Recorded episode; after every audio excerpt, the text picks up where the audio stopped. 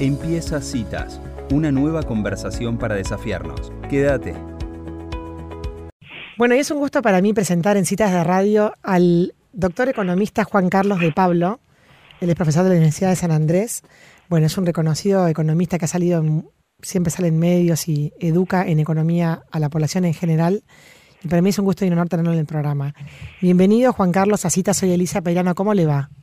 Me va fenómeno, como todos los hinchas de Vélez Arfiel. Está muy bien. Doctor, usted ha, um, sacado un nuevo libro, Argentina 2427, 2024-2027, El desafío económico del próximo gobierno, em, previendo un poco lo que va a suceder. Antes de contar. previendo, ayudando a entender, por supuesto no la política económica, date cuenta que eso lo mandé a la imprenta a comienzo del año y fue publicado en marzo, así que no puede tener un plan económico o cosa por el estilo.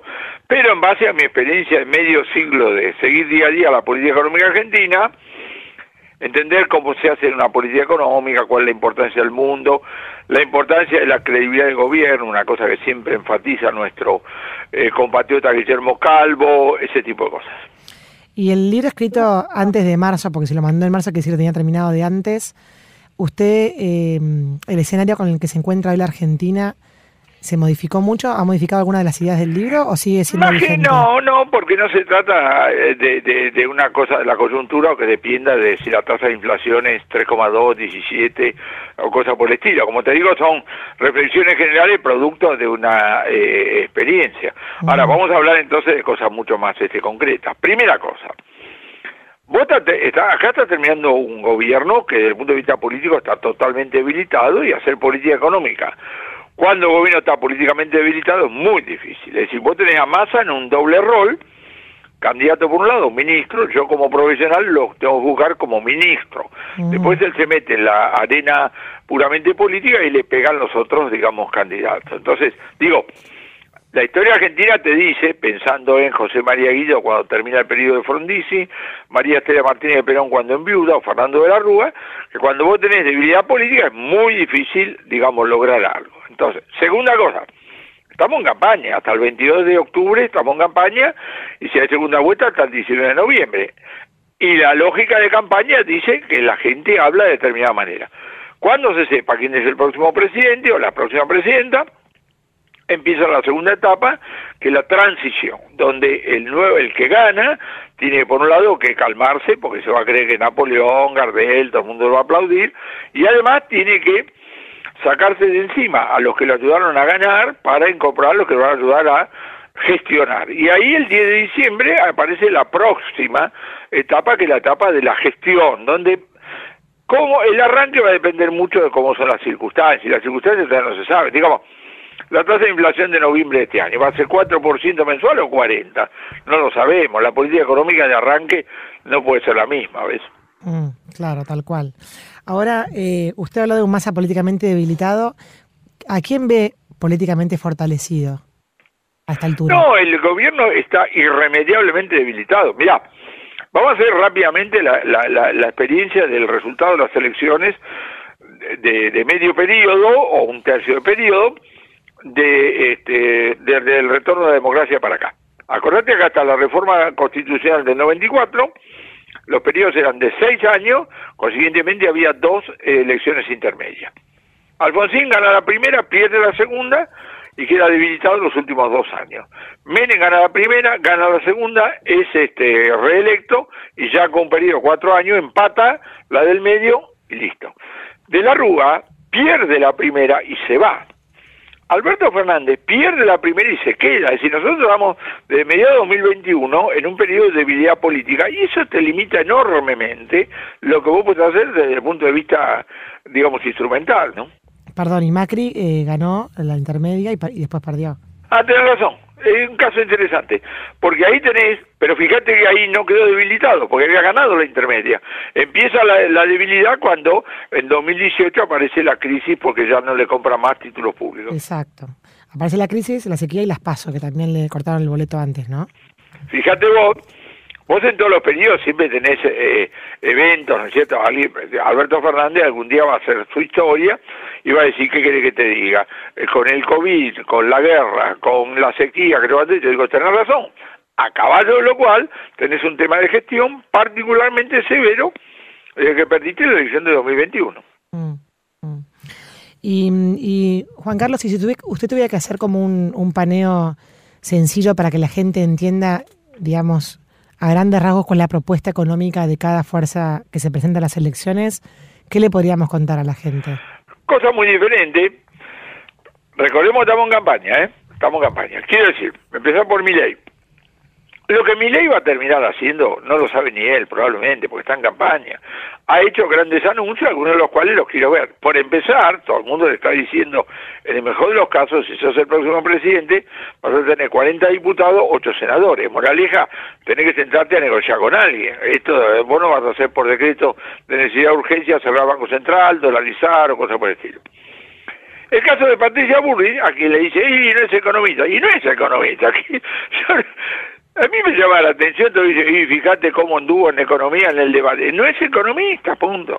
Ahora, Carlos Menconian lo conozco, hace 30 años hace un seminario juntos, ha hecho una tarea muy intensa en la Fundación Mediterránea, a la cual como institución hay que aplaudir porque pusieron guita, etcétera, etcétera.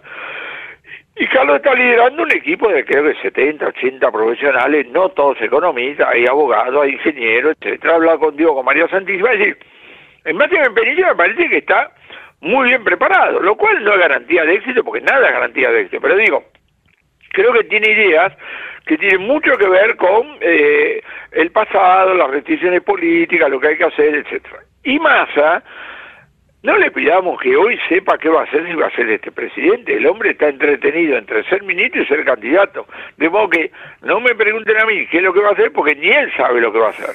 Pero como digo, todo esto es conjetural Seguimos modo campaña, donde se habla de determinada manera, y esto se verá realmente recién a partir del 10 de diciembre de este año. Mm. Recién usted dijo una gran verdad que Bullrich no es economista y uno de los puntos de, debate que después más tuvo repercusión fue cuando se le preguntó, cuando Milei le pregunta a Bullrich qué iba a hacer con las LELIX.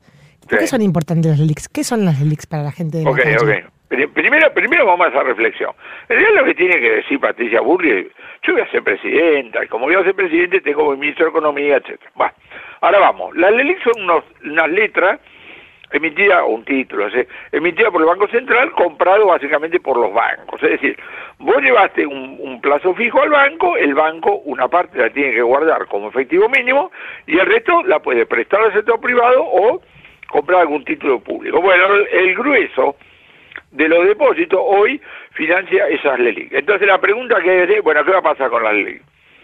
Y acá yo digo lo siguiente, yo no conozco ningún partido político que esté hoy pugnando por ser el próximo presidente, que haga en la campaña electoral sobre la base de vóteme, que con esfuerzo local de los argentinos vamos a honrar las deudas de los bonistas, más los bancos, más el Fondo Monetario. ¿Qué quiere decir esto? Que vamos a tener un gobierno que de repente, desde el punto de vista de las maneras, va a ser más educado que el actual. Pero desde el punto de vista del contenido, no tenemos fondos, ni ganas, ni lo que sea, ni para pagarle al Fondo Monetario, ni a los bancos, ni otro partido. Con lo cual, esto va a demandar una negociación entre las partes. Los bancos y el Banco Central se van a sentar y va a ser, vamos a ponerlo de manera educada, una negociación entre por dioseros, porque los bancos saben que no tiene a qué vender la LELIX y el Banco Central sabe que no tiene con qué pagarla.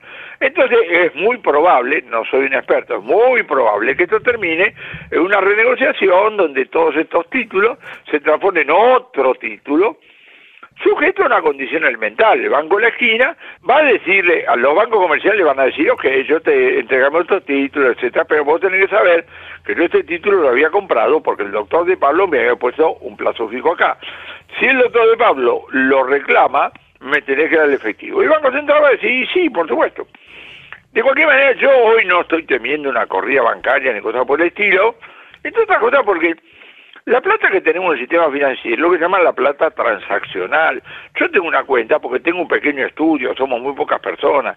Entonces lo necesito para pagar el salario, la luz, este, las expensas, ese tipo de cosas. Tiene que ocurrir una cosa muy, muy, muy dramática para que yo diga voy a sacar la plata y voy a empezar a caminar y pagar en efectivo, ¿entendés? Entonces yo diría, realmente no tenemos ese tipo, digamos, de eh, de cosas hoy. Bien, o sea que en el fondo lo que usted está diciendo es que digamos, el gobierno que, que asuma va a tener que hacer cargo, hacerse cargo de las deudas y va a tener que ordenar a los acreedores que en este momento tiene o sea, que va, va a tener que honrar esa deuda de los, como decía usted, de los bonistas, de los bancos y del FMI. A ver todo gobierno, todo gobierno recibe herencias, todo gobierno recibe herencias, sí tiene que hacer cargo. Como a mí me gusta decir en Animales Sueltos en 2016, que el turco así se mataba a risa. Digo, el que tiene la mala suerte de ganar la elección. Bueno, vos llegás, lo que probablemente tenga que hacer el gobierno el 10 de diciembre, hacer un beneficio inventario y decir, mire con lo que me encontré, tra, tra, tra, tra, tra. Claro. Pero ya está, una vez que ya, ya está, ya sabemos, ¿eh? bueno, ahora vos tenés que hacer algo. Te votan para que hagas algo. Cuando, cuando vos tenés la función ejecutiva, el que tiene una responsabilidad ejecutiva, el presidente de un club, que tiene acá una familia, solo tiene que hacer la pregunta, ¿y entonces qué hacemos? Todo lo demás es distracción. Claro, entonces ¿qué hacemos? Está muy bien. Y, para usted, de todas las, campañas y todo lo que se dice en campaña, ¿quién es el que mejor responde esa pregunta? Entonces, ¿qué hacemos? No, no, no, no le voy a la campaña, porque ah. yo sé que se dicen cosas, están todos guionados, están pensando en cómo los votos. No, hay mucho contenido de información en las cosas, digamos, que se dicen. Ahora, de Pablo, con respecto a la inflación que tenemos en este momento, que fue 12, no sé cuánto por ciento en este En agosto, eso fue en agosto. En agosto.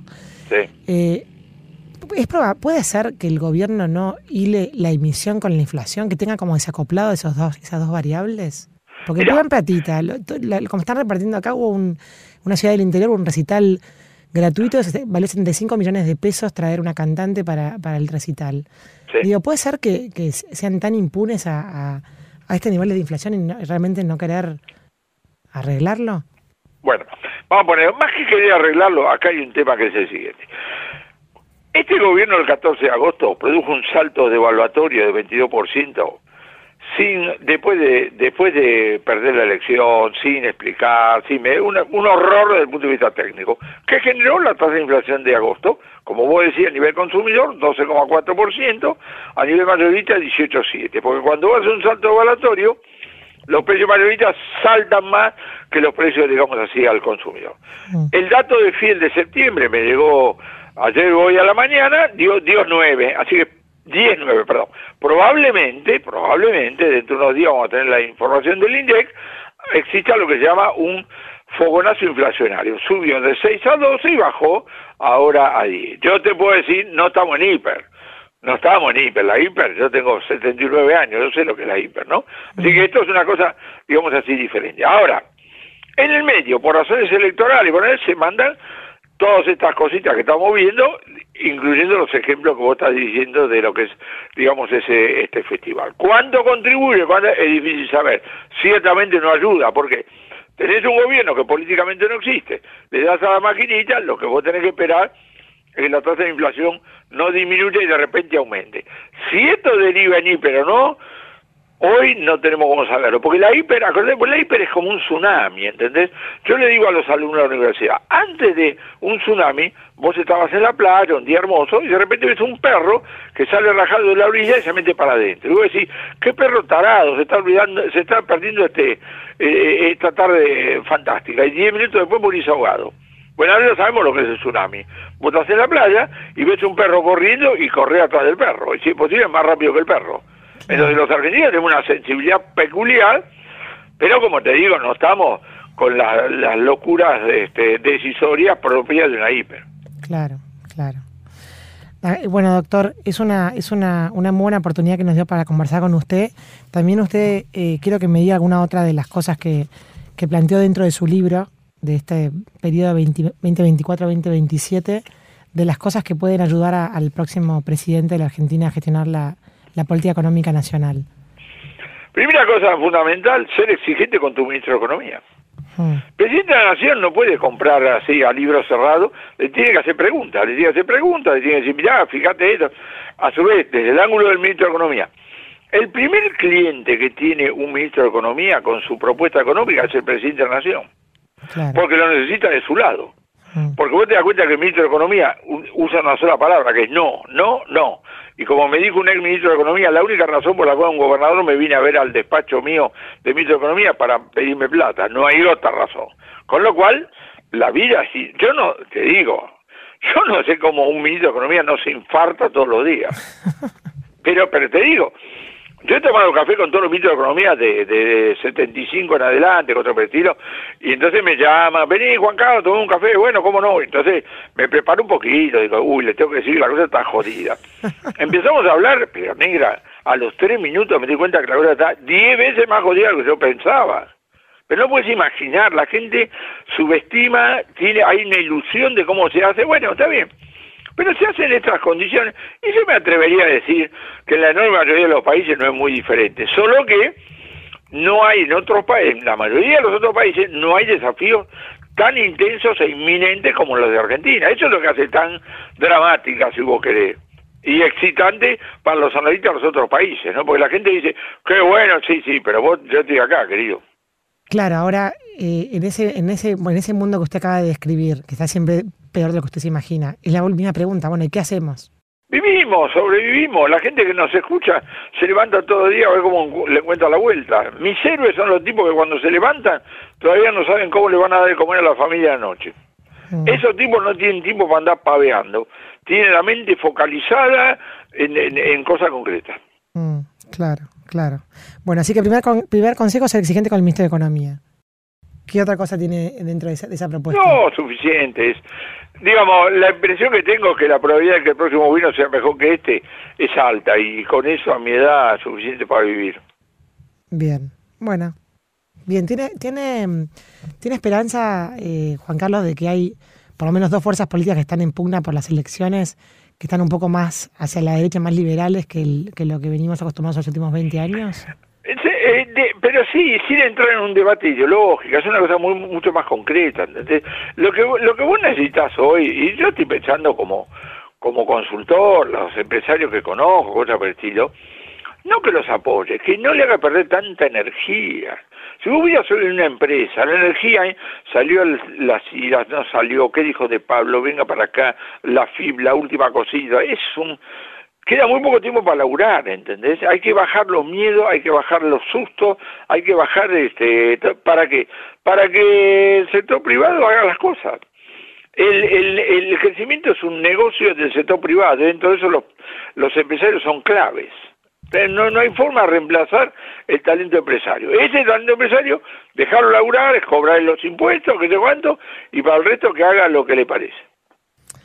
Claro, por eso, pero dentro de esa, esa que usted dice del sector privado, quiere decir, digamos, dejar al individuo y al emprendedor en paz sin entorpecerle esa, esa creación de riqueza, ¿no? Que, Pero claro, decirle, al, decirle al, al, al, peluquero, ojalá te vaya bien, metele con el corte de cabello, o al pizzero, o al sastre, o cosas por el estilo, no de intentar decir, esto podés, esto no podés, guarda con él, guarda con el otro, porque entonces el tipo, sobre todo, y, y si hay que introducir reformas, que sea creíble que llegaron para estar. Fíjate lo siguiente, si vos, vos, a vos el gobierno pone una reforma y vos crees que no va a durar, resistís Claro, tal cual. Y acá siempre rescato las conferencias que grito delante de productores agropecuarios. Me dejan la última conferencia, pero antes hablan de las semillas, del riego, de los tractores, y me parece bárbaro. Es decir, el, el, el productor agropecuario, según lo que veo en las conferencias de hoy, no se agota en la política de economía, sino que tiene que ver con la cosa de ellos, muy importante. hace lo que tiene que hacer a pesar de. Lo que pasa es que es tremendo trabajar a pesar de. Es como Estoy de acuerdo, pero lo que te digo, la micro también importa, no es simplemente la macro. Porque si no la macro parece casi la magia. Claro. La última, em, un, colega suyo, Salvador Di Stefano, dio una, una conferencia en la cual dijo algo interesante que, que dice que ahora hay una encuesta, que las encuestas demuestran de que, de que la, mm, la percepción del Estado como que entorpece la actividad económica particular es algo que es eh, se está dando en todos los estados económicos. Entonces eso sucede en el AMBA, sucede en, y eso explica un poco también por qué Milea, ¿no? En lugares tan insólitos eh, como, como sectores del conurbano, ¿no? Eh, ¿Usted está de acuerdo con esa con esa mirada? Sí, ahora la, lo que dice la historia es que esto es un péndulo, ¿no? Porque alguna vez también dijimos eso y después nos pasamos al otro lado. ¿Qué es importante?